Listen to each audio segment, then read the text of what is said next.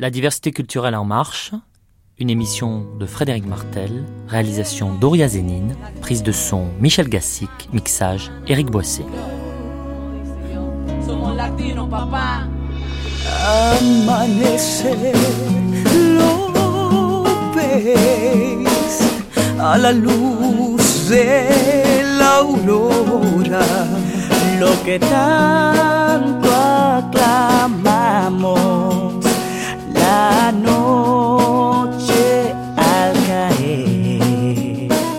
Nuestro himno. Voici l'hymne américain chanté en espagnol, un morceau apparu au printemps dernier et d'ailleurs aussitôt critiqué par George W. Bush, qui trouvait non patriotique que l'on chante The Star Spangled Banner en espagnol.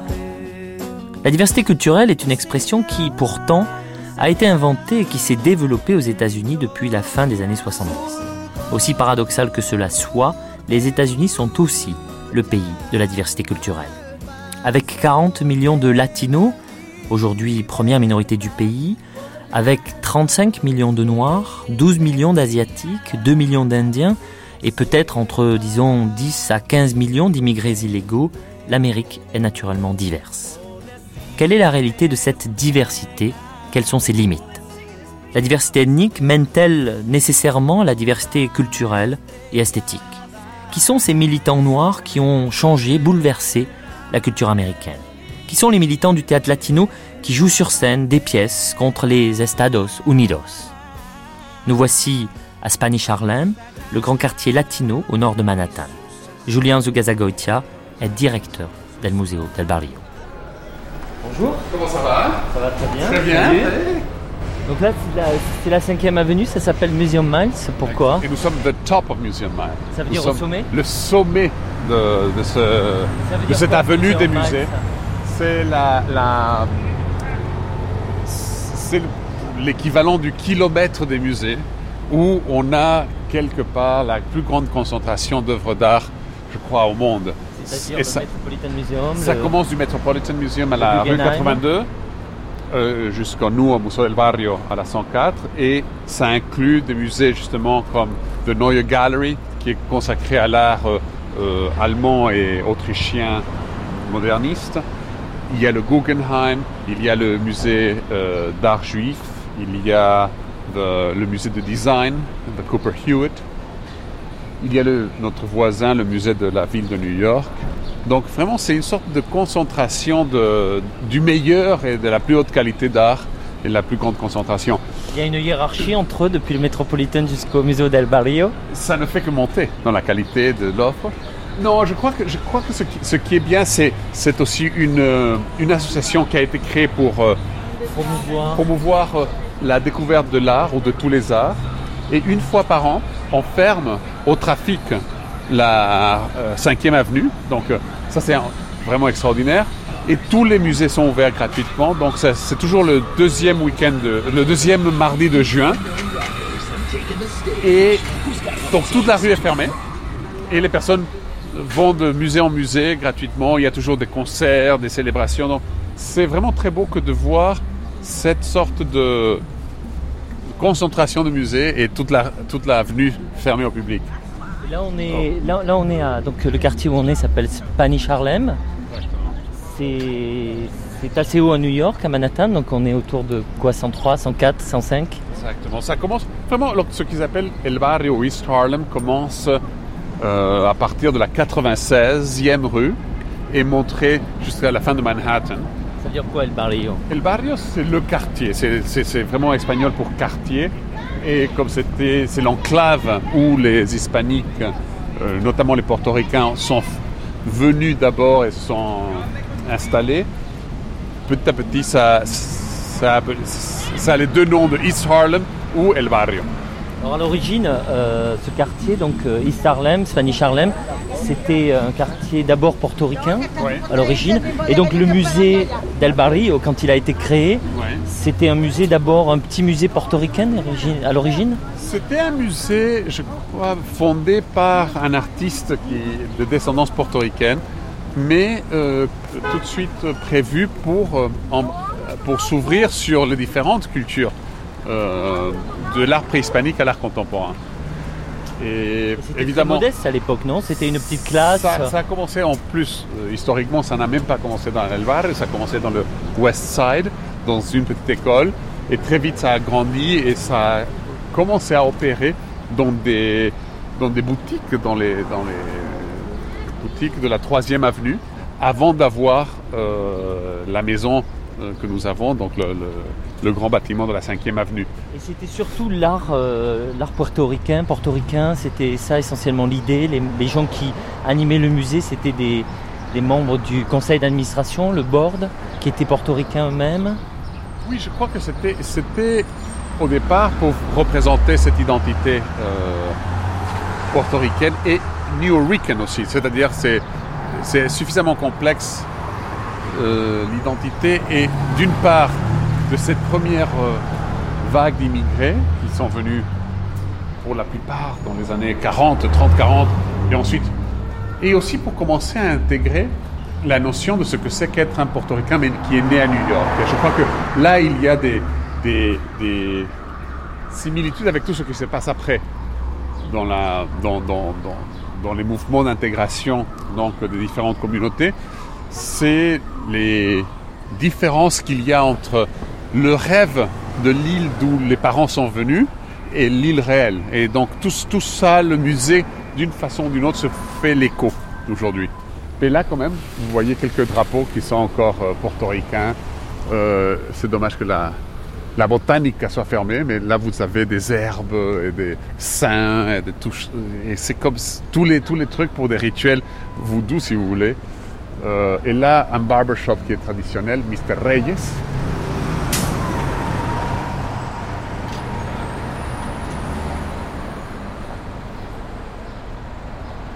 Y a une tradition mu- muraliste avec beaucoup de, peintures murales. Donc, par exemple, celui-ci, on va le voir de ce côté ici.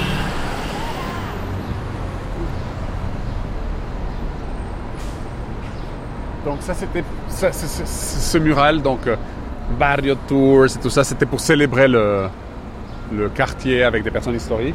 Et ici au contraire ça c'était un artiste qui habite avant était son atelier ici qui habite toujours le, le, euh, le barrio qui s'appelle la Vega et il utilisait ça comme ses murs euh, constamment en train de, de réinventer, de réécrire les choses. Toujours avec des choses très poétiques. Et il, et il fait, il est connu de la Vega aussi parce qu'il écrit dans les rues, dans, le, dans les trottoirs, où il fait des dessins. Donc c'était la première fois où j'ai retrouvé ses œuvres, c'était toujours des petits poèmes ou des choses euh, assez poétiques et cryptiques dans les trottoirs, jusqu'à ce qu'on découvre. Ça, c'est des, des jardins très traditionnels aussi dans tout le East Harlem, que la communauté entretient et tout. Il est tout mis en valeur et tout, et conservé par les, habitants aussi du quartier. Julien, une des missions du directeur de El Museo del Barrio, c'est aussi d'être partie prenante de sa communauté, de vivre avec le quartier, de, de sortir autant que possible, d'essayer aussi que les gens... C'est ce qu'on appelle l'outreach et le, Oui, oui. les, programmes d'éducation dans les grands musées américains. C'est de faire venir que les programmes du musée puissent être accessibles pour, ces, pour, euh, pour les personnes donc, qui sont dans le quartier ou qui, qui est un de nos premiers, disons, cercles d'un- de attention. Mais évidemment, aujourd'hui, notre mission passe par euh, le barrio, mais passe par tous les latinos des États-Unis ou de New York et ensuite des États-Unis. Donc euh, ça, c'est vrai, c'est une communauté très proche. Par exemple, le concert que vous verrez ce soir en particulier, est une manière d'être très proche avec cette communauté. Et chaque soir aussi de cette euh, célébration, la musique euh, est choisie en fonction aussi presque des, des segments d'âge qu'on veut atteindre. La salsa est pour certains âges, euh, merengue est pour d'autres populations, bachata. Donc selon le rythme, si c'est un DJ, c'est beaucoup plus jeune comme public. Si c'est au contraire euh, Aujourd'hui, c'est freestyle DJ par- dance party, c'est plus jeune. on va voir une population beaucoup plus jeune. Euh, Peut-être eux, certains de ce qu'on appelle los viejitos del barrio vont venir. Yes, doing? le estoy dando la vuelta aquí. Oh, okay. Pero Sorry. cuéntele, cuéntele. Del, hable nada más. Esto es Oh, para, no. la- para Radio Francia. Para Radio Francia, ¿qué Sí. ustedes quieren saber? Cuéntenos del jardín, ¿cómo ¿El lo jardín? mantiene? Yo lo mantengo Sí. con mucho trabajo Ajá. y la ayuda con los por los senior citizens, por la gente mayor. Son los que me ayudan on a daily basis. Yo estoy hablando español e inglés, ¿se puede? Sí, sí. Ok, yo los ayudo, ellos con la ayuda de ellos. Se pasan de ahí de las 9, yo lo abro de 9 a 5. Y está abierto para el público todo el día. Y más para los estudiantes. It's a learning reading garden. ¿Y va a venir hoy a- al Museo del Barrio a la música? Sí. No, no voy, hoy va a haber música ahí. Sí, es bien bueno. exacto. ¿Usted va a estar ahí? Ahí vamos a estar. Yo voy a estar ahí también. Eso. Ok, eso lo vemos ahí. Yo, yo me llamo Ivonne Pacheco. Yvonne Pacheco, ahí la esperamos en el museo. All right. Ok, hasta Ok, luego. Bye bye.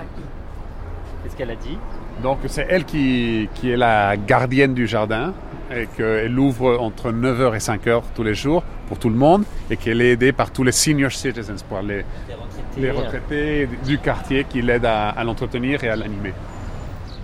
Ça c'est le, le- le Graffiti Hall of Fame. C'est un landmark des États-Unis. Donc il y a presque des compétitions de graffiti et des générations de graffiteurs qui viennent ici faire leur graffiti. Ça se renouvelle. C'est presque un, un lieu de culte aujourd'hui. Et là, là il est en- je crois qu'ils doivent être en train de. Mais. C'est fait par les gamins du, du, du- du quartier. On est là. Et non, ils invitent même, c'est- devenu un espace international, ils invitent aussi des graffiteurs d'autres pays euh, du monde. Et c'est connu comme le, vraiment l'endroit où légalement on peut faire du graffiti. Ce qui est aussi une petite contradiction dans les termes, mais en même temps où ils où ils s'exposent les meilleurs entre eux.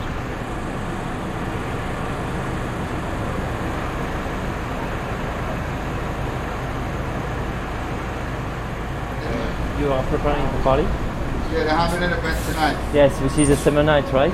Yeah, for the uh, for the, yeah for the Museo del Barrio summer night. And you expect a lot of people? Yeah, we do a lot. And if it's raining, what's going to be the... No, the weather will be fine though. Okay. Rain or shine, we gotta. Yeah, we gotta do it. That's part of the event.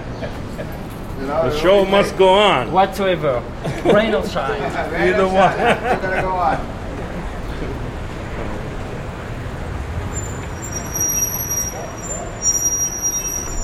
Donc Julien, on est, on est au musée del Barrio. Il y a une soirée là en ce moment, euh, juste, juste dehors. Qu'est-ce, que, qui se passe? Qu'est-ce qui est en train de se, de se construire?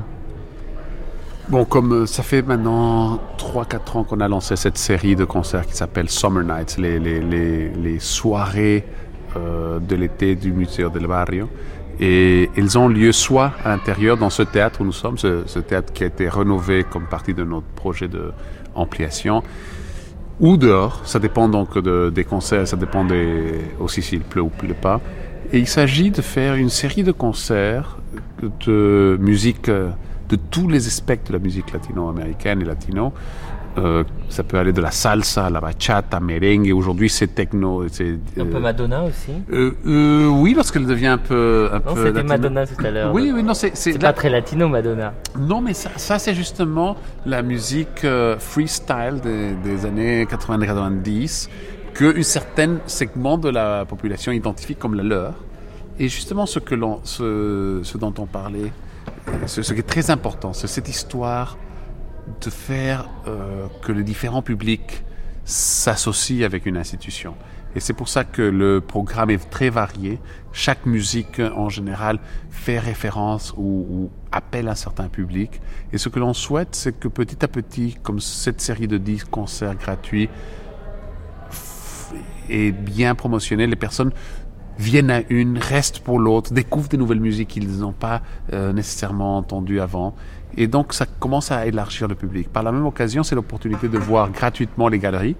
Donc, Donc euh, le musée, on peut visiter le musée gratuitement. gratuitement pendant le, le- Pendant le- le concert. pendant le concert. Donc il y a aussi un, c'est aussi un programme euh, en direction de la communauté, mais d'information et de et de justement d'éducation, d'outreach, c'est-à-dire d'essayer de faire, euh, de rendre le musée par faire partie de la communauté dans laquelle il vit. Exactement, c'est une sorte d'ouverture euh, pour une communauté comme la nôtre qui est beaucoup plus...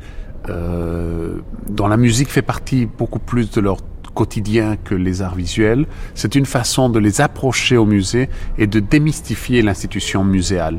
De cette sorte, ils viennent, ils, ils entendent une musique avec laquelle ils sont très familiers. Parfois, il y a des chanteurs qui reconnaissent ou des personnes euh, par rapport à laquelle ils sont proches. Et ensuite, ils visitent les galeries comme une sorte de de découverte. Et petit à petit, c'est comme ça qu'on les introduit à, ça. Par la même occasion, il y a un public qui ne vient que pour le concert. Même si c'est ouvert, euh, ils ne rentreront pas. Et l'important, c'est que déjà, dans l'esprit de cette institution muséale, il y ait toutes ces manifestations qui se passent simultanément, et qu'elles puissent justement accueillir de plus en plus un public varié, intergénérationnel et en même temps latino et non latino.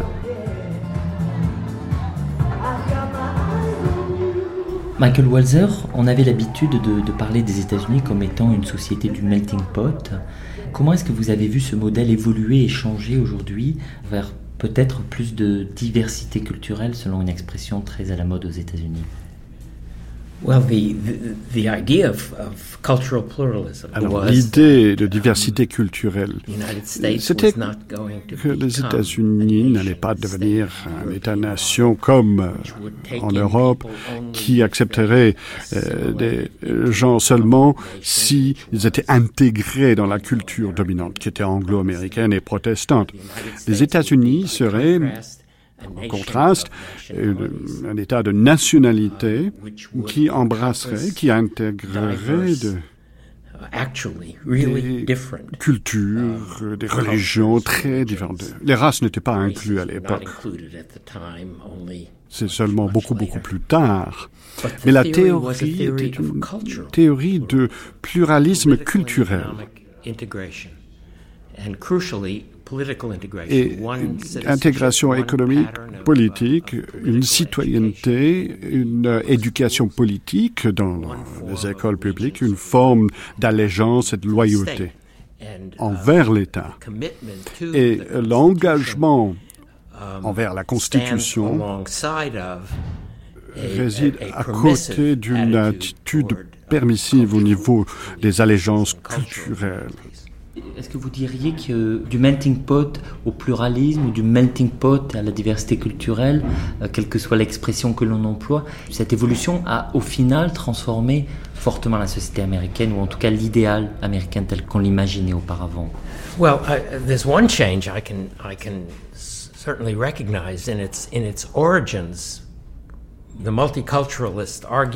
Il y a 60s were un changement que je, je vois certainement. multiculturalism was C'est bringing origines, les arguments multiculturalistes étaient des arguments euh, égalitaires. Le multiculturalisme était une manière de faire, euh, d'intégrer les gens dans la société américaine. Et ça devait être une manière de dépasser ou de, de pouvoir euh, surpasser ce problème de préjugés, discrimination raciale.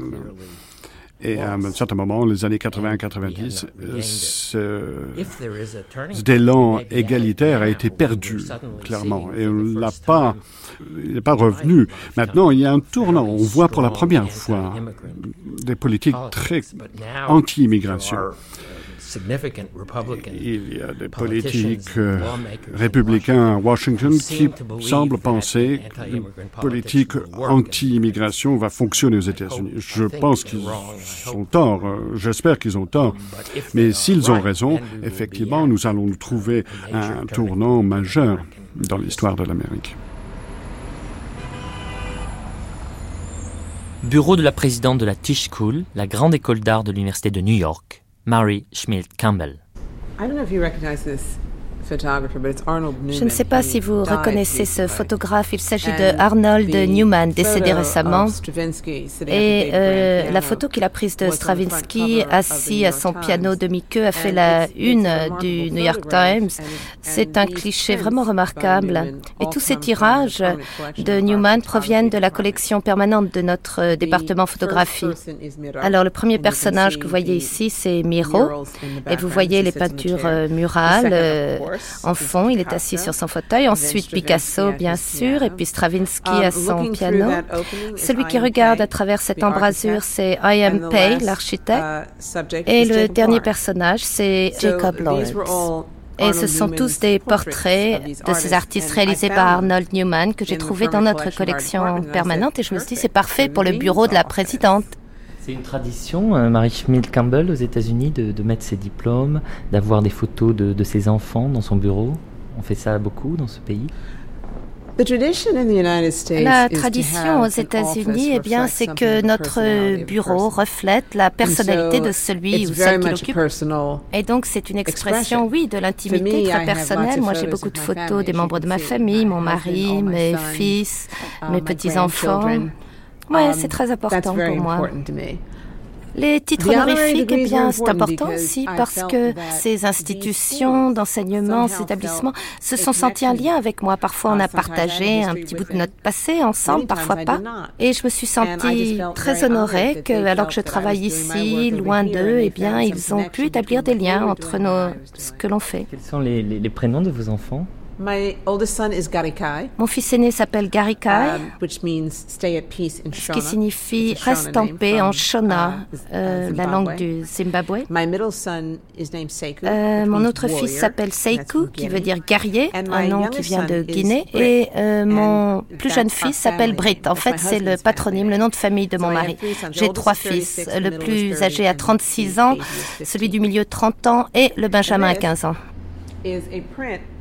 Et Angels ça, in c'est America. une euh, photographie qui vient de Angels in America. C'est mon mari qui me l'a offert pour mon anniversaire parce que, euh, en fait, il y a tant de gens qui ont travaillé sur la pièce Angels in America, qui étaient des anciens élèves. George Wolfe, qui l'a mise en scène, Tony Kushner, qui a écrit la pièce, Marshall Gay Harden, Steve Spinella. Ce sont tous des anciens élèves de la Tisch School. Donc, mon mari m'a offert cette photo. Ça représente vraiment euh, euh, le formidable travail que réalisent les anciens élèves de la Tisch School. Et ça, ça vient du directeur artistique de la, du Graduate Film Program au Canberra Institute, Spike Lee. Une signature de Spike Lee sur l'affiche du film avec Denzel Washington, Inside Man, qui est sorti récemment. Inside Man, oui, un superbe film. Depuis euh, un ghetto de Philadelphie jusqu'à ce bureau où nous sommes, au 12e étage de la Tisch School de New York University que vous présidez, Marie Schmidt Campbell, aujourd'hui euh, la culture noire euh, est très influente dans la culture américaine. Comment, en vous retournant sur ce passé, voyez-vous l'évolution de la culture noire depuis cette, vos origines dans le ghetto de Philadelphie jusqu'à jusqu'à aujourd'hui? It's it's um, Il est toujours euh, tentant pour moi de parler de la culture noire euh, en Amérique comme s'il s'agissait de quelque chose de distinct du I reste. truly believe that Mais en American culture réalité, would not je pense exist foncièrement que la black culture américaine n'existerait pas sans la culture noire. uh, C'est une partie si essentielle de ce que signifie le fait d'être américain. People arrived on Dès les débuts, dès l'arrivée uh, sur le either continent des Noirs, soit en tant qu'hommes uh, libres ou en tant qu'esclaves, What has happened over time is ce qui s'est passé au fil du temps, this country has acknowledged c'est que that notre pays a contribution fini par reconnaître la contribution de la culture noire, et ce comme jamais auparavant.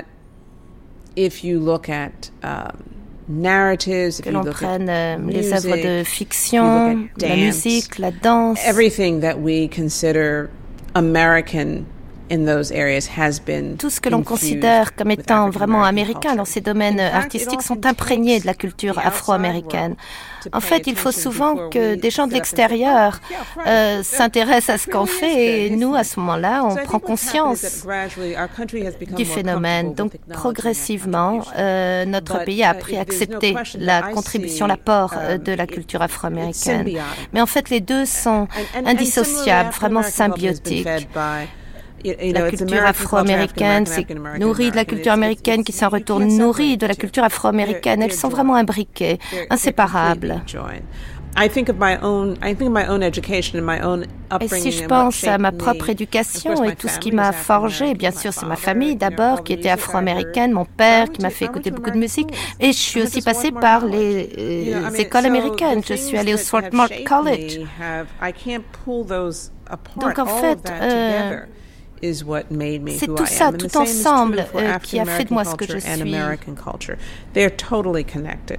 Il y a une expression qui, qui apparaît dans les années 78-79 aux États-Unis, à travers notamment la décision Baki de la Cour suprême, c'est cultural diversity, la diversité culturelle, qui peu à peu devient une sorte de formule, je dirais, un peu centrale, à la fois euh, pour définir les universités, mais aussi pour définir les musées, les théâtres américains. Comment est-ce que vous avez vu l'évolution de cette expression cultural diversity euh, aux États-Unis? We've always had this, or early on, we had this notion of the melting pot, which is Avant, on parlait du concept du melting pot, le creuset, euh, ce qui était déjà une reconnaissance du fait que nous sommes un peuple fait d'identités plurielles, multiples. Mais euh, avec la diversité culturelle, ce concept implique que chacune de ces identités plurielles aura l'occasion de se distinguer, d'avoir une voix, qu'on ne va pas les fondre, les fusionner en un seul tout euh, qu'on ne peut pas distinguer. Il faut pouvoir euh, distinguer encore euh, les carottes, les pommes de terre, la viande et pas avoir une bouillie indiscernable. Et c'est ça pour moi la diversité culturelle. Il y a des gens qui sont opposés à cette notion dans notre pays. Mais à mon avis, il faut aussi qu'on ait un espace commun, un terrain d'entente, des valeurs partagées. Et euh, ces valeurs partagées peuvent être notre constitution, par exemple, j'y crois, euh, des principes auxquels on peut tous euh, adhérer. Mais en fait, je souhaite aussi que mon identité, dans sa singularité, soit reconnue et soit présente, alors même que je renonce à une partie de mon identité au bénéfice euh, d'un espace commun. Et je crois que c'est le grand changement qui s'est produit euh, entre les années 60 et 70. Euh, on a voulu accorder plus de voix à chacune des composantes de cette identité plurielle, mais il y a toujours eu des composantes distinctes et ça fait partie de la tradition de notre pays en même temps, Marie Schmiel Campbell, il y a une contradiction très forte entre cette diversité culturelle valorisée, défendue un peu d'une manière militante euh, par les universités, par les théâtres, par les musées américains, et en même temps l'image des États-Unis dans le monde qui est plutôt celle d'un pays qui produit de l'impérialisme, de l'uniformité et qui a tendance à être critiqué comme étant justement la destruction de la diversité culturelle. Comment est-ce que vous comprenez ce paradoxe?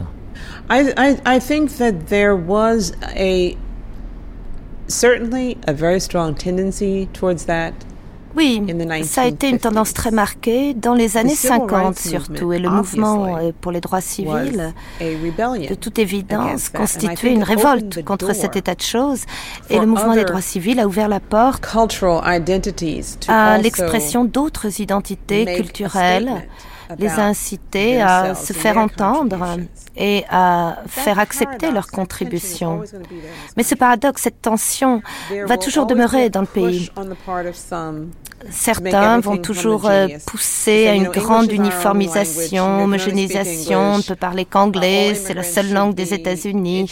Euh, bon, c'est un crime que d'être euh, immigrant, etc. Il y aura toujours ces forces qui vont pousser vers tout ce qui est américain avec un grand A. Mais je crois qu'il existe un nombre tout aussi important de gens qui pensent le contraire. On est par, essence un pays d'immigration. Si vous sortez là dans le couloir, vous allez parler à 20 personnes, eh bien je vous assure que 15 d'entre eux, au moins sur 20, sont des immigrants de récente date ou leurs parents euh, sont arrivés comme immigrants aux, États-Unis. C'est une réalité euh, incontournable. Nous sommes un pays d'identité multiple, d'identité plurielle. C'est en nous. Ça fait partie de notre identité nationale. Donc il y a ces deux pôles opposés, le pluribus et le unum, euh, qui ne vont jamais se réconcilier totalement. Il y aura toujours une tension entre ces deux pôles. I want my own car, a car with a heater, want a TV set and more. A big old house like this one, but everything new.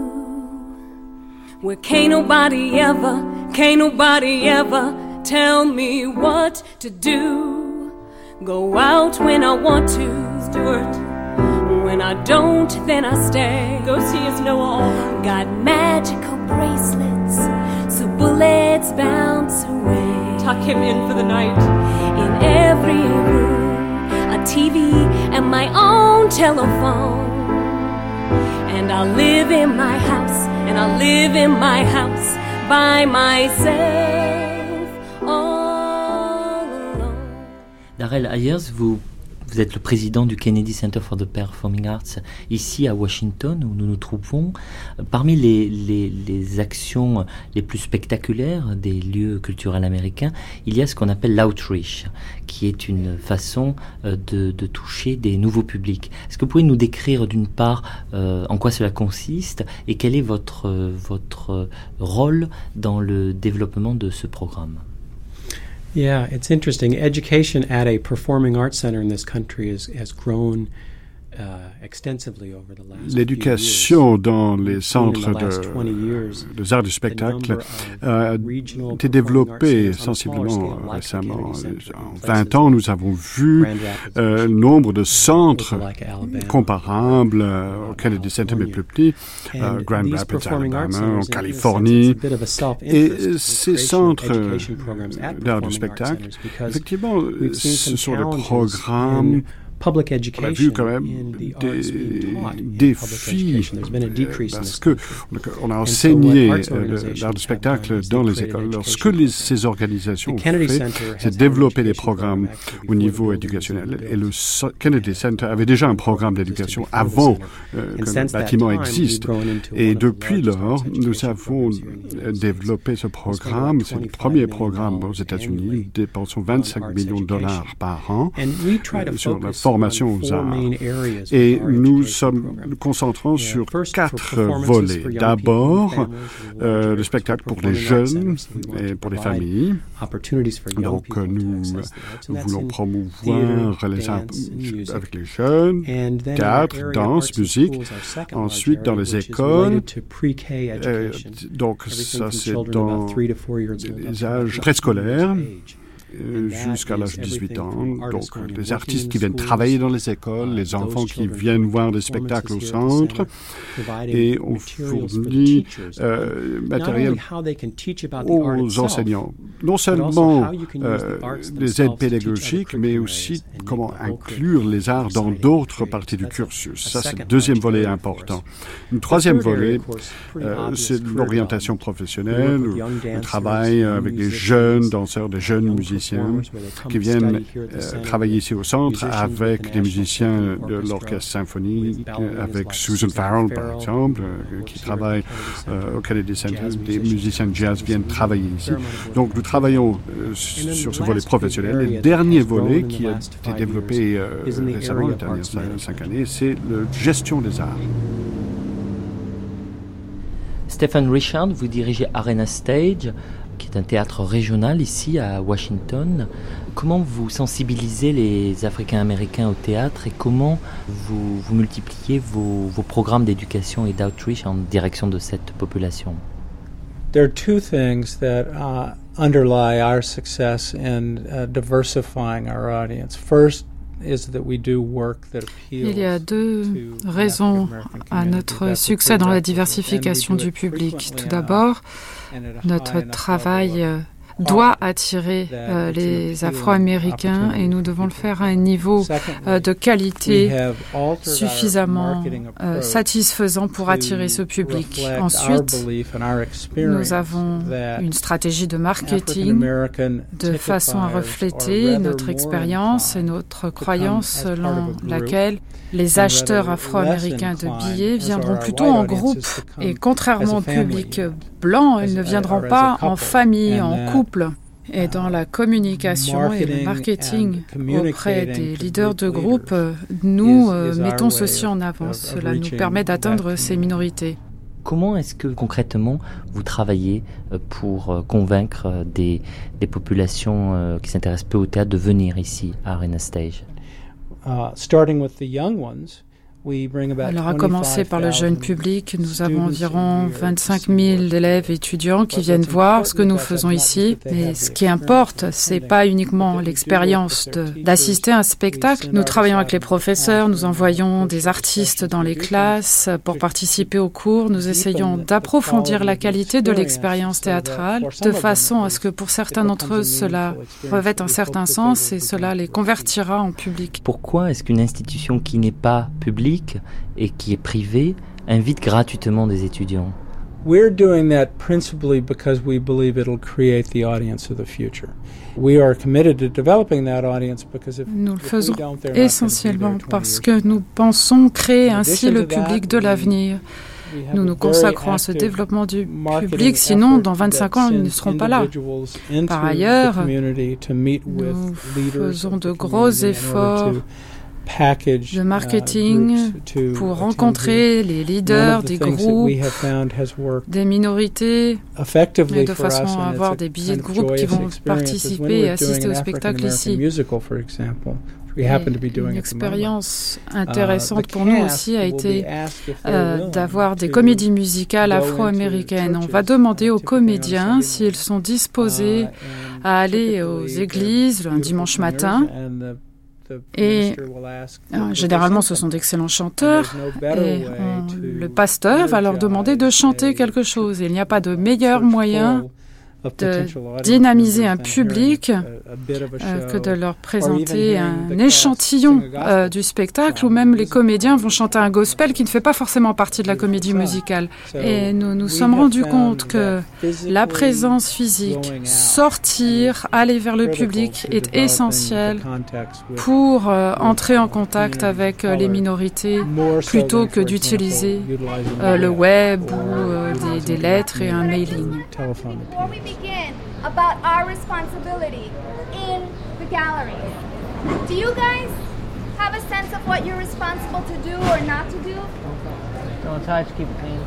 Don't touch. That's a very big one. Come on. Anything else? Don't eat inside. Don't vibrate. Very good. No eating. I see some of you chewing gum. You need to spit it out. If you have a drink, some water, I know it's warm. You have some juice, let's cap it, put it away. Okay, I see some people with iPods. Let's turn it off. If you have a cell phone, please turn it off. Okay, since we're a large group, the other thing I want you to be aware of is just personal space, right?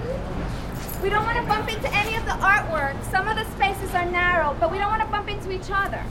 It's all common sense stuff, right? I'm not telling you anything you don't already know. You ready to come inside and see the work? Yeah. Great. Arnold Lehmann, vous dirigez le Brooklyn Museum of Art et il y a un moyen pour euh, être, faire partie de la communauté dans laquelle vous, vous êtes situé, c'est de, de proposer des expositions sur le hip-hop ou sur le graffiti.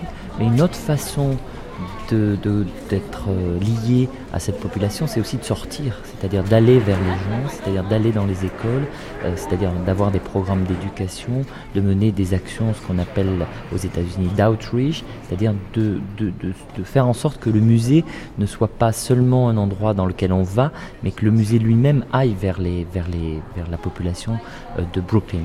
Comment est-ce que vous menez ces, ces actions ici au Brooklyn Art Museum? Nous ne n'utilisons jamais le terme outreach. Vous pouvez peut-être expliquer ce que signifie outreach et pourquoi vous n'aimez pas justement l'utiliser. L'outreach, c'est considéré comme un moyen de toucher un public qui ne participe pas à ce que vous proposez, qu'il s'agisse d'un orchestre, d'un musée ou une compagnie de danse. Mais étant donné la nature de ce terme outreach, on parle de gens qui sont à l'extérieur, out, à l'extérieur du musée. Et prétendument, on va vers eux. Donc c'est très condescendant, un peu paternaliste, c'est ce que, qui vous ennuie dans le, terme? I think, I wish I could answer you in French. It would be a much better conversation. Ce serait formidable si je pouvais parler français. Je pourrais vous dire exactement ce que vous voulez entendre. Because all the people who are creating those Quoi qu'il en soit, tous ces gens qui font ces efforts pour toucher des publics à l'extérieur du musée, tous ces gens sont à l'intérieur et la plupart du temps, ils ne sont pas en contact avec les gens à l'extérieur. Ils mettent au point des programmes, des projets dont ils pensent qu'ils vont avoir un retentissement positif auprès des gens qu'ils entendent toucher. D'une façon générale. Cela n'arrive que très rarement. Pour véritablement attirer les gens vers euh, un musée ou un lieu culturel, pour que les gens s'y sentent à l'aise, il faut répéter cette expérience. Quel est le terme que vous employez? Comment vous appelez ces actions d'éducation dans ce cas-là, si outreach n'est pas le mot correct? I don't think we have a term. Il n'y a pas de terme particulier. En réalité, il s'agit de toucher des publics nouveaux. Community development. And community development. Um, il s'agit de s'adresser à des communautés qui ne viendraient pas spontanément au musée. Lorsque je suis arrivé ici, je me suis rendu compte qu'il était difficile de montrer à quel point on s'intéresse aux gens en dehors euh, de musées qui ne sont pas blancs si toutes les équipes qui travaillent dans le musée sont euh, blanches. Ainsi, nous avons remplacé les chefs de département du musée, mais pas de façon euh, arbitraire et catégorique. Je n'ai pas viré tous les blancs pour les remplacer par des noirs, hein, non. Mais à mesure que les postes se sont libérés, nous les avons pourvus de manière délibérée par des noirs. Ainsi, nous avons un programme visant à s'adresser aux communautés qui est dirigé par une personne noire. Même chose pour le marketing, même chose pour le département de l'éducation. Même chose pour notre département de manifestation spéciale. Vous voyez, ainsi les départements représentent à tout le moins un engagement plus fort envers les communautés qui sont susceptibles de venir au musée. Par ailleurs, nous avons ouvert euh, le musée à différents groupes qui ont accès à nos espaces. Oublions l'art pendant un instant. Imaginons que les gens veulent faire une grande fête pour un, grand, un événement marquant de leur vie. Eh bien, ils ont accès au musée, aux espaces du musée pour leur fête. C'est aussi l'idée de ce que vous appelez les First Saturday, c'est-à-dire le, Merci de cette formidable transition.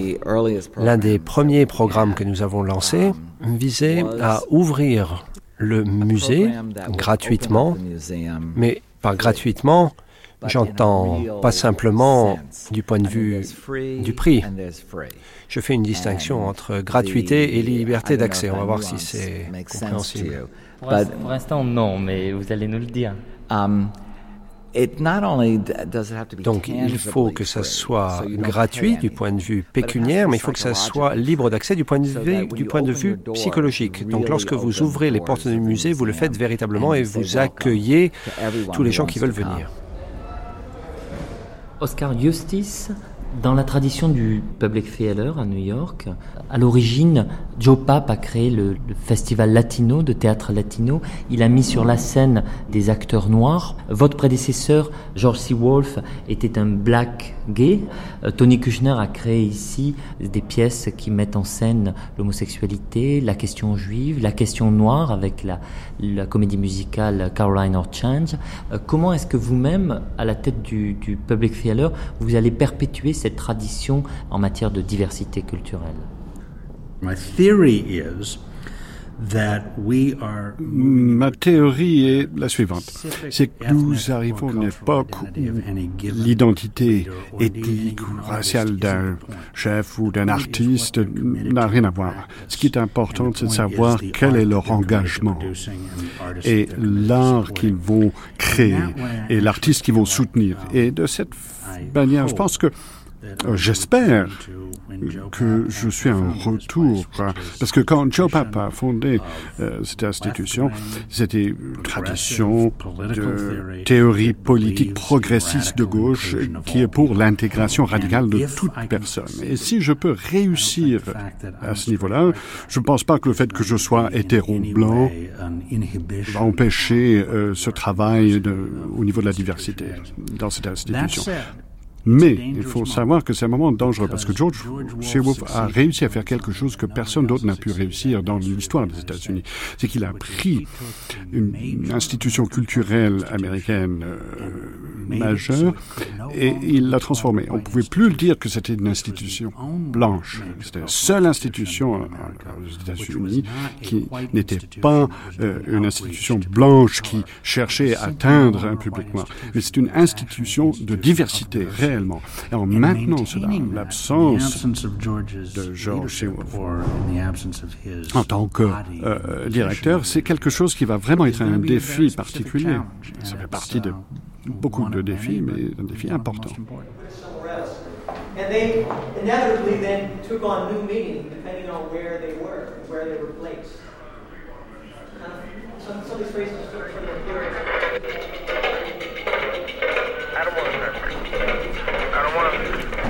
Là, nous sommes à le Museo del Barrio et c'est un, une séance d'éducation pour un groupe d'une trentaine d'enfants euh, d'une école euh, probablement du quartier d'Harlem et avec un, artiste qui accompagne les étudiants dans le musée, les élèves même parce qu'ils ont l'air très jeunes. Beaucoup sont d'origine africaine-américaine ou latino et les accompagne dans le musée en leur euh, expliquant les, tableaux et c'est ce qu'on appelle euh, donc les, programmes d'éducation et d'outreach dans, dans les grands musées américains.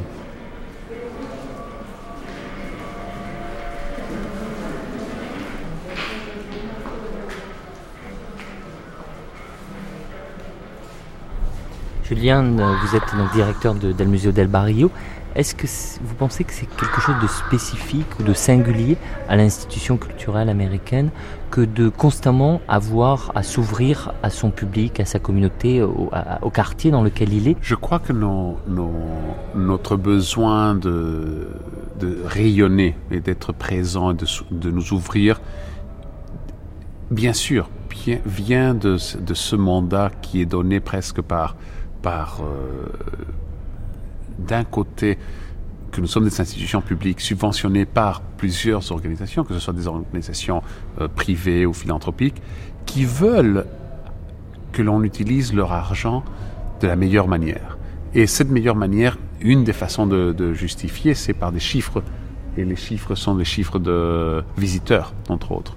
Il y a un vrai effort de faire la culture soit partie de, du quotidien du plus grand nombre. Et c'est dans ce sens-là qu'il nous aide beaucoup à, à, appuyer tous nos efforts et d'éducatif et de outreach, de cette, cette parole que l'on disait, de cet rayonnement. Et peut-être ça serait une traduction un peu libre, mais les rayonnements de la culture. Donc, euh, outreach, ça serait cette notion que peut-être si bien beaucoup des événements ont lieu dans le locus même donc, du musée, ils ne sont pas tous nécessairement restreints à ça. Donc tous nos programmes d'éducation, nos programmes d'interaction avec les différentes communautés amènent souvent au déplacement de nos arts educators, de nos, de personnels qui s'occupent justement de faire de la médiation culturelle en dehors du musée même. Donc je crois que certains, organismes, des fondations privées ou, aussi des individus, justement appuient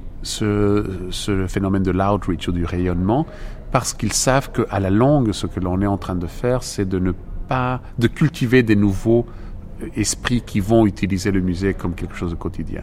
Donc je crois que c'est cet appui-là qui nous est donné aujourd'hui et une, une, chose qui devient maintenant donc une seconde nature pour toutes les institutions américaines, si on veut survivre, c'est qu'il faut être aller de l'avant dans cet outreach.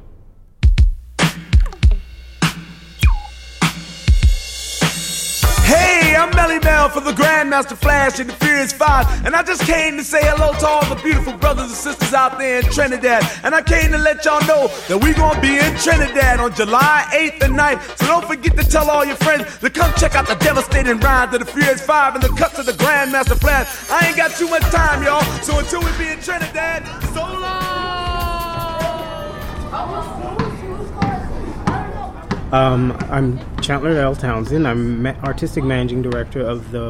Je m'appelle Chandler Townsend. Je suis directeur artistique du théâtre Point Life from the Edge, qui est le volet théâtral du centre ici dans le sud du Bronx.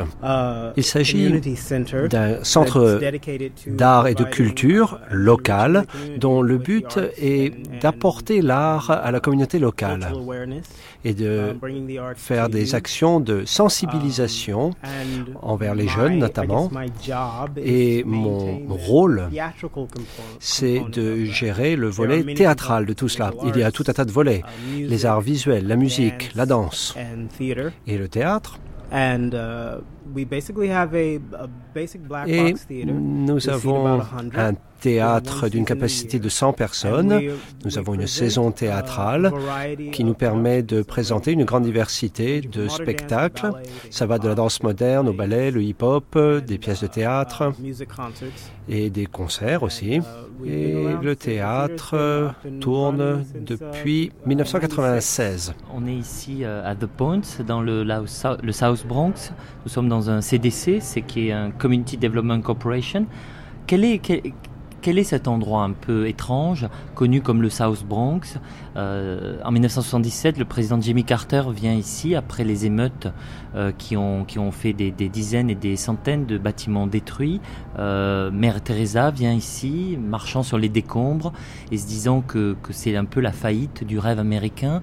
Le South Bronx est aussi un film, For Apache, The Bronx. C'est aussi dans, le livre de Tom Wolfe, The Bonfire of the Vanities. C'est la caricature de ce que le cauchemar pour un New-Yorkais d'être perdu seul dans le Bronx. Que, que, quelle est un peu cette l'histoire de, de, de, ce quartier? Well, uh, as you mentioned, um, the Bronx during the 70s did go through the what they call the burning of the Bronx, where a lot of the property, not only was it Au cours des années 70, le Bronx a été mis à feu et à sang, comme vous l'avez suggéré. Beaucoup de bâtiments ont été détruits ou pour le moins très abîmés. Comment est-ce que les choses ont évolué?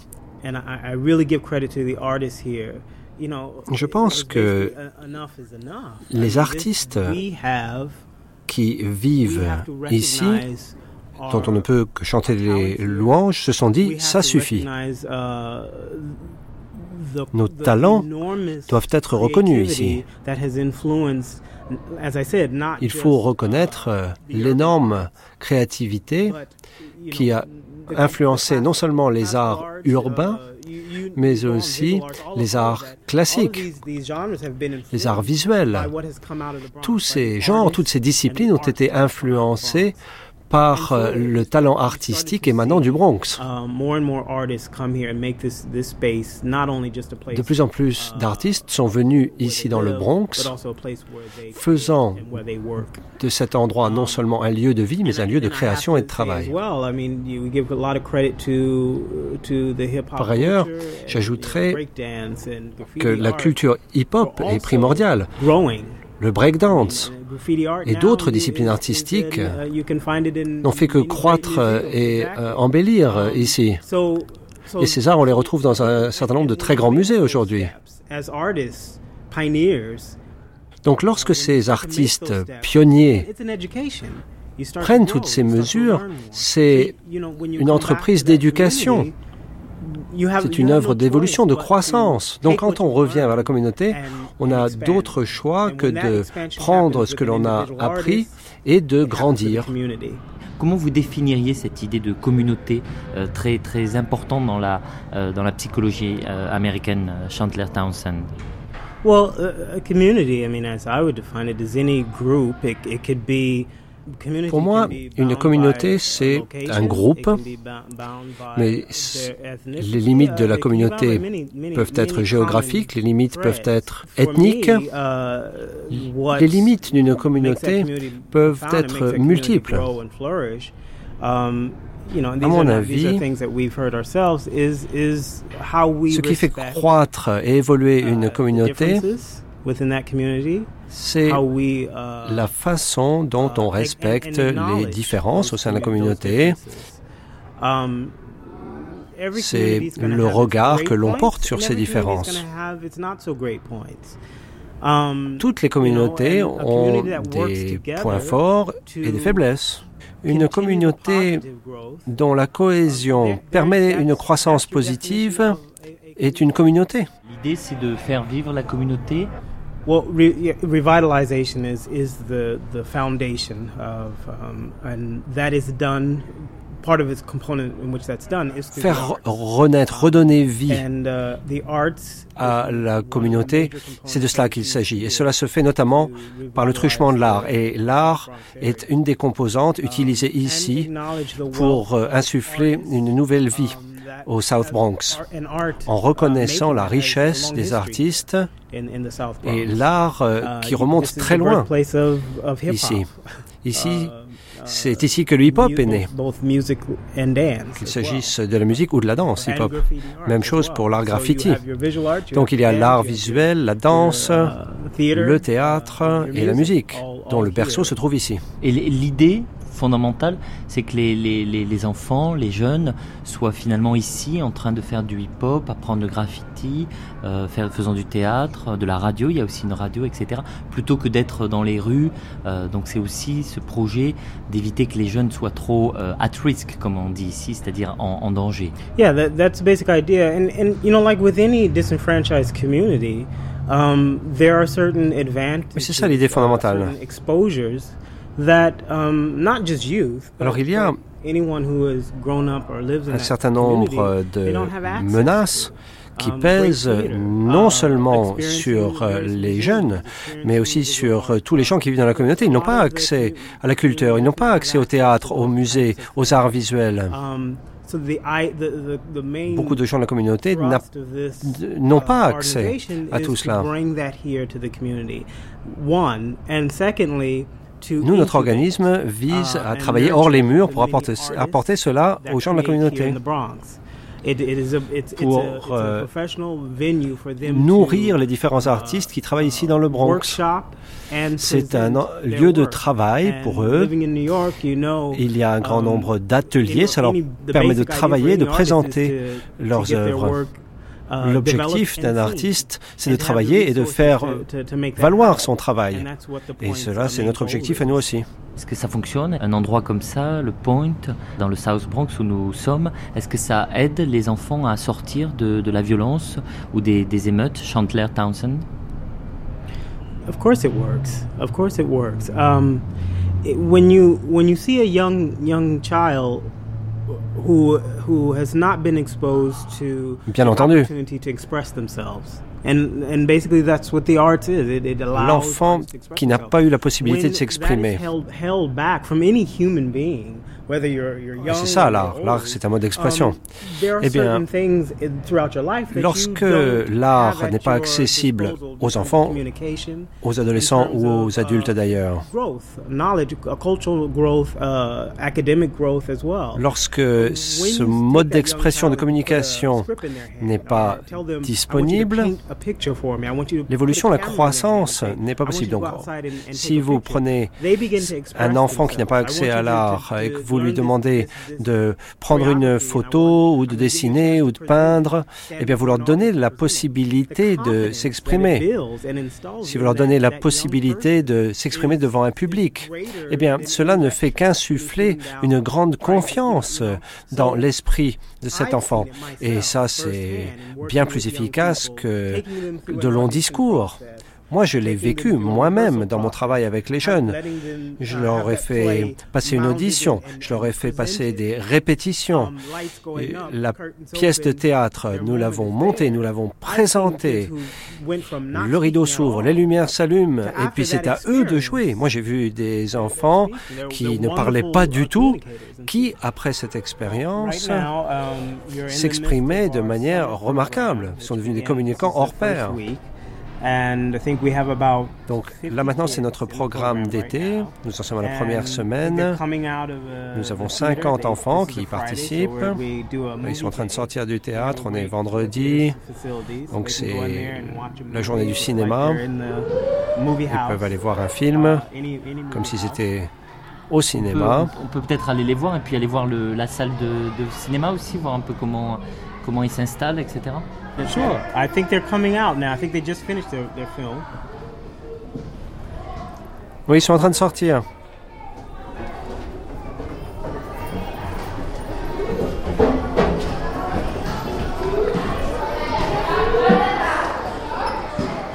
So this is our, this is our black box theater, and um, we, as you can see, we, we seat a maximum of 90 people in the space. Voici le théâtre. Um, Capacité d'une centaine de personnes.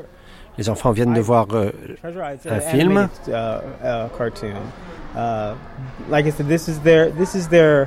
Ils viennent de voir L'île au trésor. C'est un film d'animation. C'est le moment de détente. Ils ont le choix du programme. D'ailleurs, là, ils ont choisi un film d'animation, un dessin animé. Ils peuvent choisir n'importe quel film. Et on, on projette ça à l'écran, ils se détendent, ils regardent ça. Au cours de la semaine, on leur fait voir différents spectacles.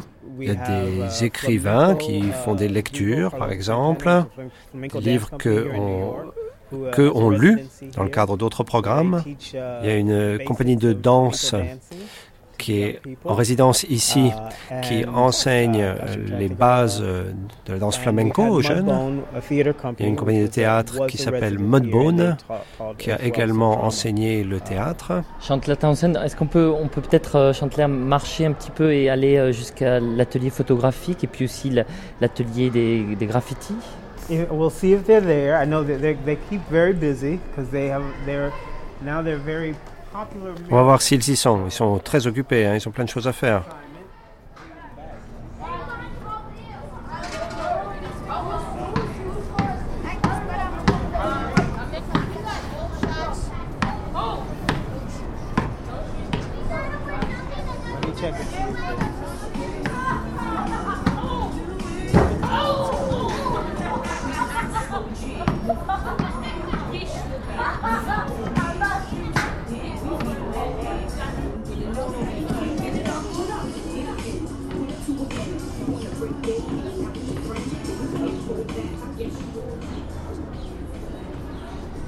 Well, as I said, they're actually on an assignment that's not too far from here, um, painting a mural. Là, ils sont sortis. If you want to walk there, Ils travaillent sur des peintures murales. Je peux vous emmener si vous voulez. how that uh, revitalization uh, happened. A lot of these buildings here were C'est cela la redynamisation. Pas mal de bâtiments ont été euh, refaits, il y a pas mal de familles qui s'y sont installées. C'est une rue tout à fait magnifique maintenant. Il y a un nouveau bureau de poste là-bas au bout. Donc c'est en pleine éclosion, c'est magnifique. Et on reconnaît mieux l'art désormais dans ce quartier.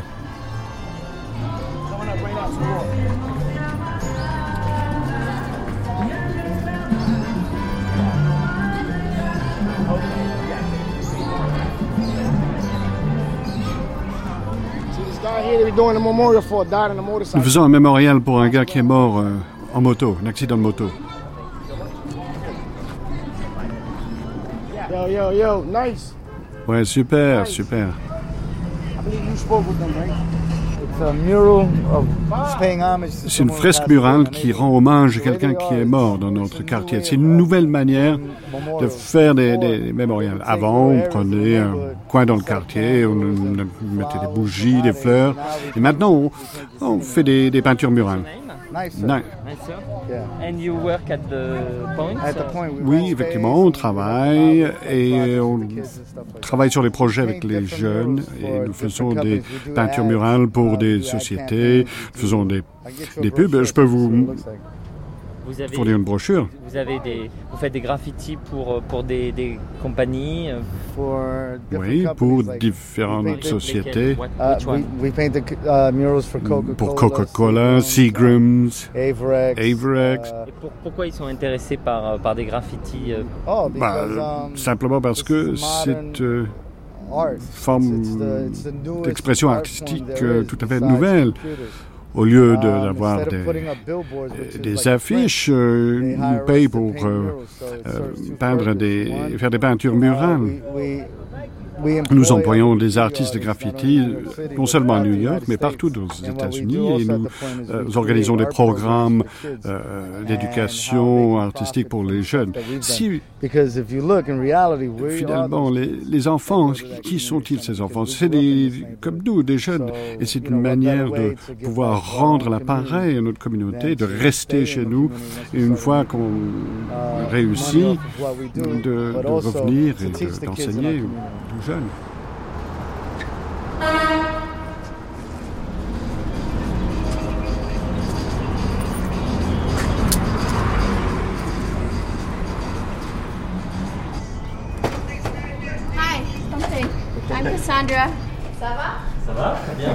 Merci.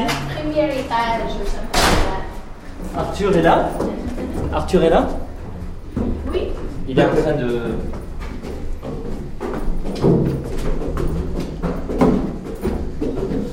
Non. Non. À gauche.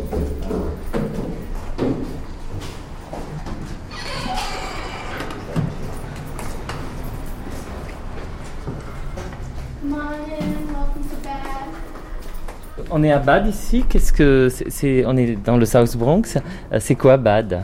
What is bad? Bad is the Bronx Alors BAD, c'est Bronx Academy of Arts and Dance, Académie um, des arts et de la danse. C'est un espace pour les femmes, les minorités de couleur, les latinos, les uh, LGBT et le reste du monde. Mais on se centre surtout sur ces communautés. C'est un travail euh, parfois uh, très établi. On travaille um, avec beaucoup d'artistes et c'est également la résidence de la compagnie de danse Typical Theatre uh, où nous présentons des œuvres de danse qui sont à la marge la culture gay latino. Euh, Bad, c'est la compagnie que vous avez créée, Arthur Aviles. Mais avant de créer Bad ici dans le South Bronx, vous étiez vous-même un danseur, notamment un danseur avec Bill T. Jones. Quel est le parcours qui vous a amené jusqu'ici au South Bronx? Well, um, I grew up. Eh bien, en fait, j'ai grandi au Bronx. Um. Dans mes années euh, d'adolescence, j'étais dans le Northeast Bronx et puis ensuite euh, South Bronx, euh, tout près d'ici, à Fox Street. Et puis je suis allée à l'université, puis je suis entrée dans la compagnie de danse de Bill T. Jones où j'ai travaillé pendant huit ans. Et euh, je me suis beaucoup amusée, mais en fait j'avais un peu la nostalgie de mon quartier et j'ai voulu revenir euh, vers un lieu qui m'était très cher, vers une culture qui m'était très chère, même si elle était très difficile. Et j'ai décidé donc de rentrer. En fait, c'est au coin de la rue, euh, juste à côté ici, au Bronx. Et puis euh, j'ai euh, créé une compagnie de danse. Et puis je vieillis. Et donc il s'agit d'une période de transition dans ma carrière. Vous savez que parfois les danseurs passent à la chorégraphie. Je danse encore, mais je travaille plus maintenant dans la chorégraphie. C'est l'axe principal de mon travail faire de la danse euh, contemporaine, euh, en plus euh, s'afficher comme, gay ou avec un sculpteur et des drag queens, c'est facile de faire ça dans le, dans le South Bronx, Arthur Aviles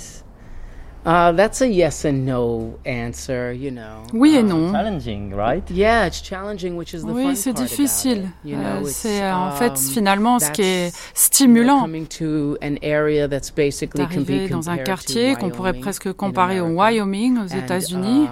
et ressentir cette oppression. Quelle est la comparaison entre Wyoming, qui est un État rural et montagneux, et le South Bronx? Quelle est la raison de cette comparaison? Le South Bronx et le Middle West aux États-Unis ont beaucoup de points communs parce qu'il y a beaucoup de conservatisme dans ces deux lieux. Donc il peut être difficile pour les femmes, pour les Noirs et pour la communauté LGBTQ de s'exprimer. Community. Could you explain? Alors, c'est la communauté de lesbiens, gays, bisexuels, transsexuels en recherche. En fait, il s'agit surtout d'adolescents, de jeunes. Et nous avons des programmes aujourd'hui qui s'adressent euh, aux jeunes euh, homosexuels de, du quartier. Euh, ce sont des programmes très intéressants.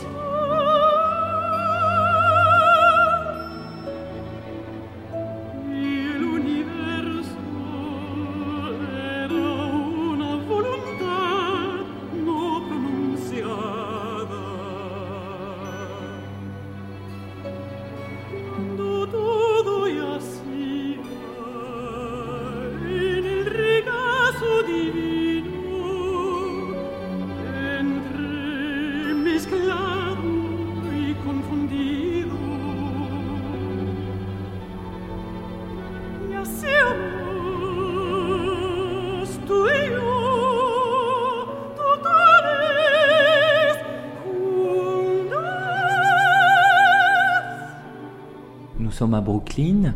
Euh, vous avez été, Harvey Lichtenstein, euh, directeur de la Brooklyn Academy of Music depuis 1967, euh, dans un quartier avec une large population noire, une population asiatique importante, latino également influente. Vous décidez très tôt d'apporter ici à Brooklyn Merce Cunningham, Bob Wilson, Steve Reich, Philip Glass, Laurie Anderson et beaucoup d'autres. Euh, c'est-à-dire que dès le départ, vous avez voulu apporter le meilleur et le plus euh, innovant de ce que l'art peut produire dans ce quartier. Et ça, c'est quelque chose d'extrêmement singulier comme démarche. Yeah, I mean, first of all, oui, au départ, le Brooklyn Academy of Music est un théâtre avec 2000 places. En deuxième lieu, c'est un théâtre qui est euh, syndiqué. C'est pas comme un théâtre d'une école, cela coûte cher. Nous travaillons avec tous les syndicats professionnels. Um, Donc nous devions avoir des attractions des spectacles qui allaient remplir le théâtre, faire venir des publics de partout. Ça ne pouvait pas être au niveau local ou provincial.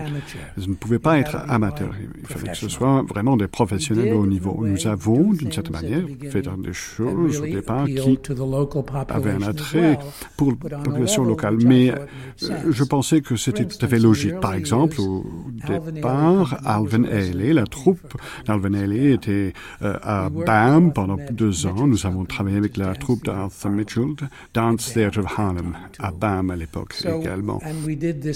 Et nous avons fait un festival afro-asiatique pendant un certain nombre d'années.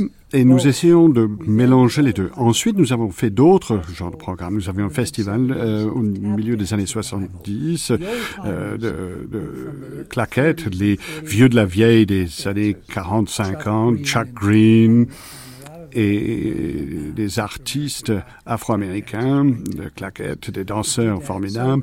Et nous avons fait cela. Et donc, il y avait une tentative d'intégrer les deux aspects de ce que nous pensions être important à, à BAM. Alors Harvey Lichtenstein, la Brooklyn Academy of Music, c'est à la fois un, un immense théâtre, euh, mais c'est aussi un immense projet de revitalisation de tout un quartier de Brooklyn euh, à travers euh, des bibliothèques, des cinémas, des compagnies de danse, mais aussi de, un projet de revitalisation urbaine euh, à travers des appartements et des galeries d'art. We formed a company, a non-profit, what we call a non-profit. Nous avons créé une ce que nous appelons une association de développement de quartier à but non lucratif, afin de développer le quartier autour de BAM pour que ce soit un district culturel, quartier culturel qui allait soutenir l'activité de BAM. Donc, euh, c'était logique pour moi de développer ce district culturel autour de BAM et en même temps que beaucoup d'artistes venaient à BAM. Et beaucoup de jeunes avec des enfants qui ne pouvaient pas se permettre de vivre à Manhattan venaient à Brooklyn. Donc tout ça s'est passé en même temps et maintenant il est possible de redévelopper euh, ce quartier au niveau culturel. Harvey Lichtenstein, vous croyez à la capacité des arts d'aider à revitaliser une ville? J'y crois de deux manières. D'abord, en soi, vous savez, c'est quelque chose qui me donne l'art, me donne mon énergie. Je me sens vivant, je me sens vivre. Et cela fait sortir mes meilleures qualités. Mais je pense que ça aide au niveau développement.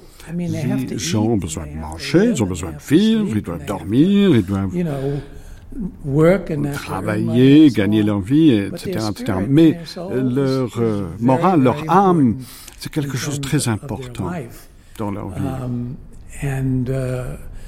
Si les gens se sentent brimés, euh, les gens sont, sont, sont, poussés vers le, le barbare.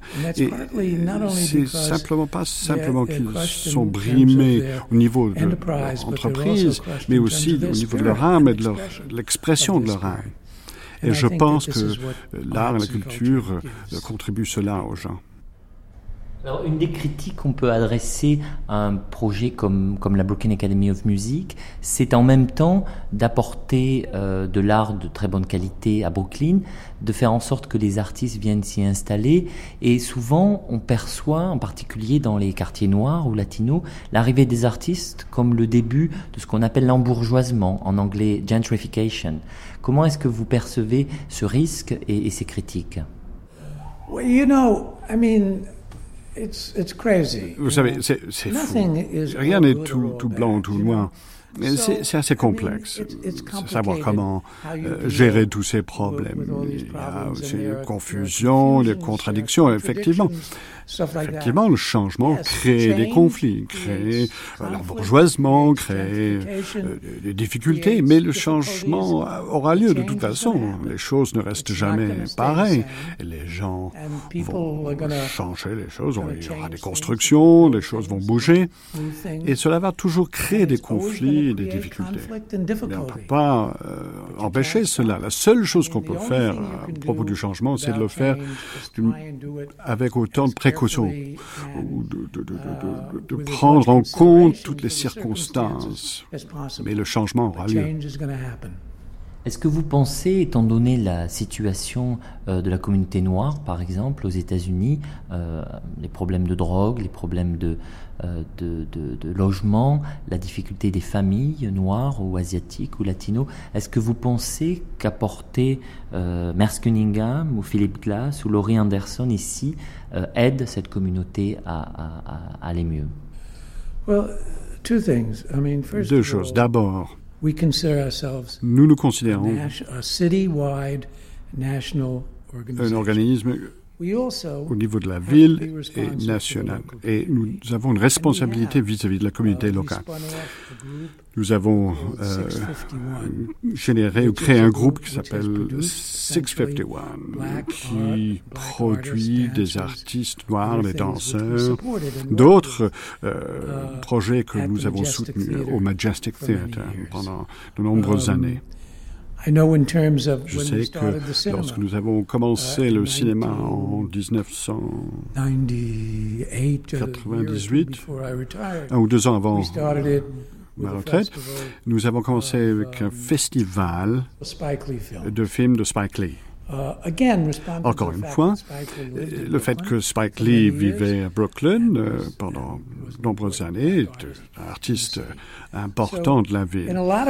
Et ce que nous avons essayé de faire était double d'un côté de comprendre, ce n'est pas facile, mais de comprendre que nous voulons être un organisme national, international, que nous avons un rôle à jouer, mais qu'en même temps, nous devons savoir comment nous pouvons soutenir ce qui est important au niveau local. Et nous avons essayé de trouver des solutions. Et on espère que cela fonctionne. C'est effectivement difficile. C'est difficile d'une certaine manière parce que chacun a sa priorité. Mais nous faisons les choses qui ont un attrait pour la communauté locale, qui n'a peut-être pas un attrait plus largement. Nous, par exemple, Lorsque BAM a été construite, il y avait une liste de compositeurs. Beethoven, Bach, Handel, Gounod, je, je, ne sais pas, enfin.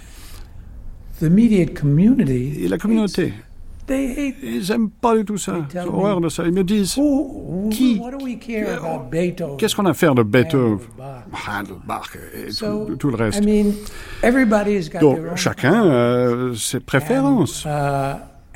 Et nous essayons de, de, de, de satisfaire les, les, deux.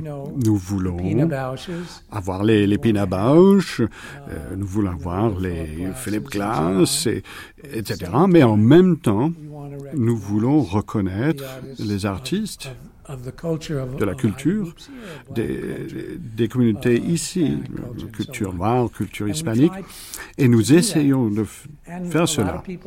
Beaucoup de gens pensent que tout ce que nous devons faire, c'est de l'art noir. Des gens qui pensent qu'on devrait s'occuper seulement de la communauté. Donc, effectivement, c'est un mélange. C'est complexe. Et nous essayons d'équilibrer tout cela.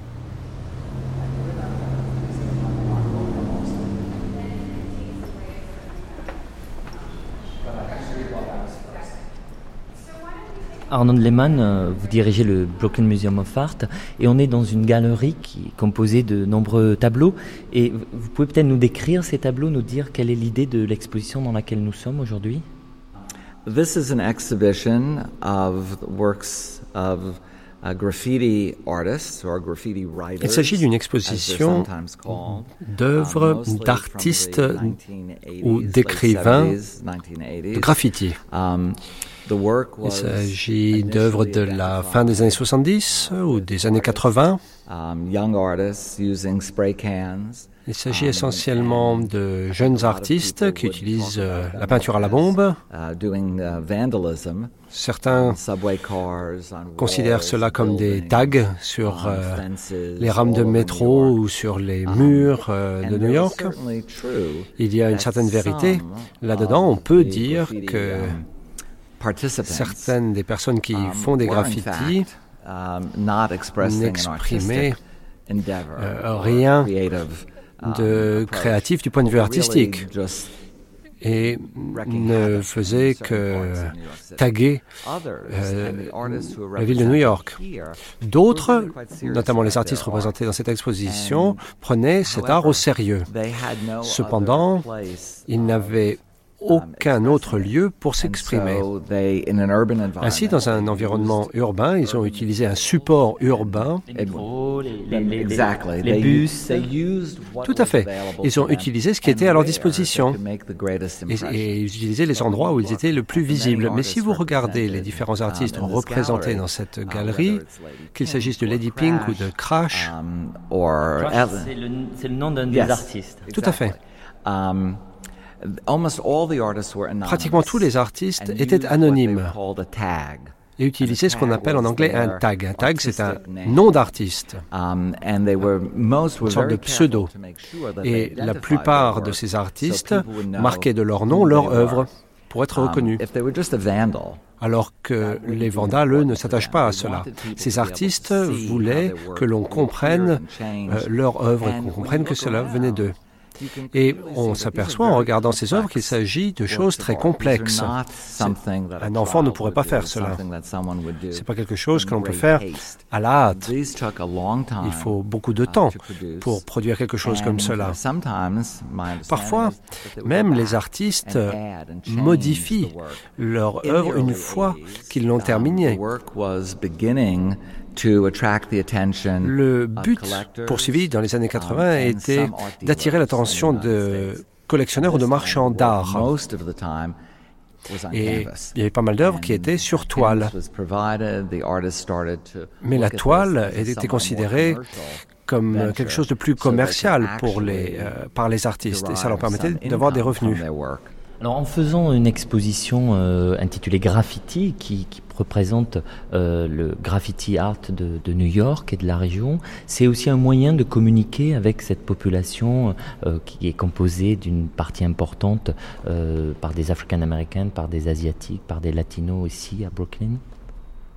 Yeah, I mean, we do consider this a very important um, opportunity. À notre avis, il s'agit d'une formidable occasion de montrer que nous nous intéressons véritablement à la culture de la ville de New York. Um, and even to use the expression popular culture. This is nous intéressons à la culture dite populaire. That is on both sides of that definition. Ça veut dire This que is vous, vous, la frontière entre la high culture, la, la, culture cultivée, et la low culture, la culture populaire, est un petit peu brouillée euh, dans des des endroits comme celui-ci, volontairement blurred? A blurred, okay. And that's very true. Uh, and I think, oui, on pourrait dire cela.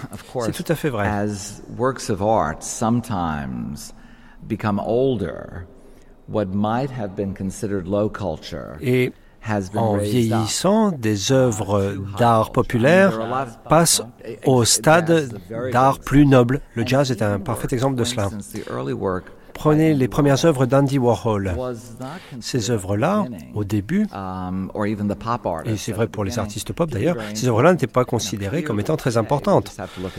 Mais aujourd'hui, allez regarder les prix euh, que payent les collectionneurs pour les œuvres d'Andy Warhol aux enchères. Je ne sais pas si ça va être euh, le sort qui est réservé au graffiti, mais c'est pas ça qui nous importe. Ce qui nous importe, c'est que cela constitue une expression à un moment de la ville de New York York par un certain nombre d'artistes qui se sentaient frustrés, qui étaient en mal de reconnaissance. Il ne s'agit pas de gamins euh, armés de bombes de peinture. Hein.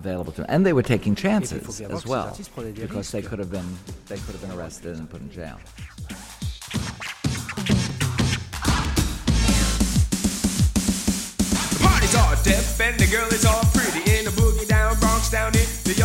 Comment est-ce que ici, dans le, South Bronx, Chandler Townsend, vous, débattez de cette frontière entre la high culture et la low culture? Est-ce que pour vous, il y a une hiérarchie entre une culture élitiste, cultivée, et une culture plus populaire que le hip-hop représenterait? Comment vous situez ce, débat ici dans le, euh, Bronx, Chandler Townsend? Tout d'abord, euh, débarrassons-nous de cette distinction.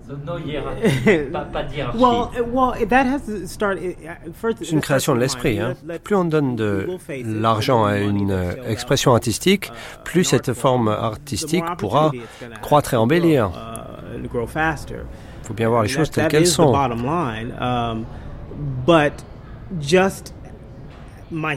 Ici, nous essayons, dans notre enseignement, de ne pas tenir compte de cette hiérarchie. Elle n'existe pas pour nous.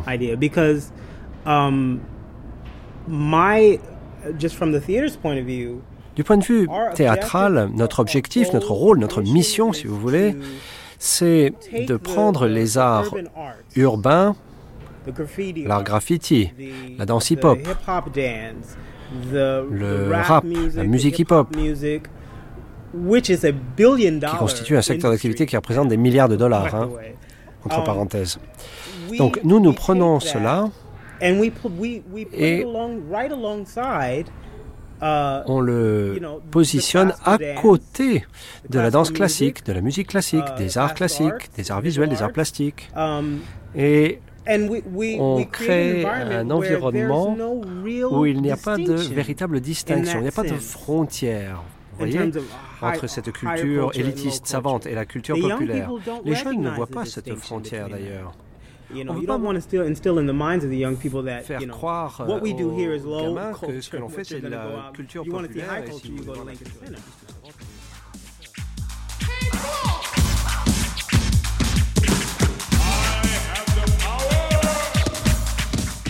Ça veut dire qu'il n'y a pas de hiérarchie entre la high culture, la haute culture, la culture cultivée et la low culture, qui serait la culture plus populaire, Nigel Reden. Vous voulez casser un peu cette hiérarchie ici à Lincoln Center, qui est pourtant connu comme étant le, le, symbole un peu de la haute culture? Bien sûr, nous sommes un symbole de cette haute culture, nous en sommes le centre même. Uh, Mais je crois qu'il reste vrai que la haute culture et la culture populaire euh, se sont fécondées mutuellement. Ce qu'il y a de fascinant avec la haute culture, c'est qu'elle a tendance à durer plus longtemps. Il y a une grande rémanence au fil des années, euh, ce qui n'est pas le cas toujours de la culture populaire. Et en tout cas, au Lincoln Center, nous nous attachons à vraiment montrer que l'on peut établir des, des passerelles entre des pôles créatifs opposés, la haute culture, la culture populaire, à partir de sources très différentes. Et c'est ce que représente le Lincoln Center Festival.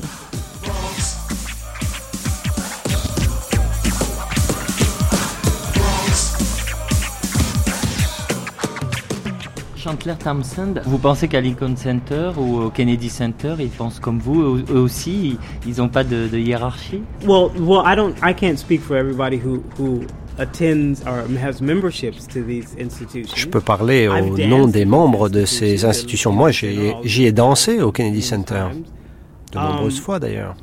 So whether or not they create that in their minds Um, Est-ce qu'ils euh, créent cela?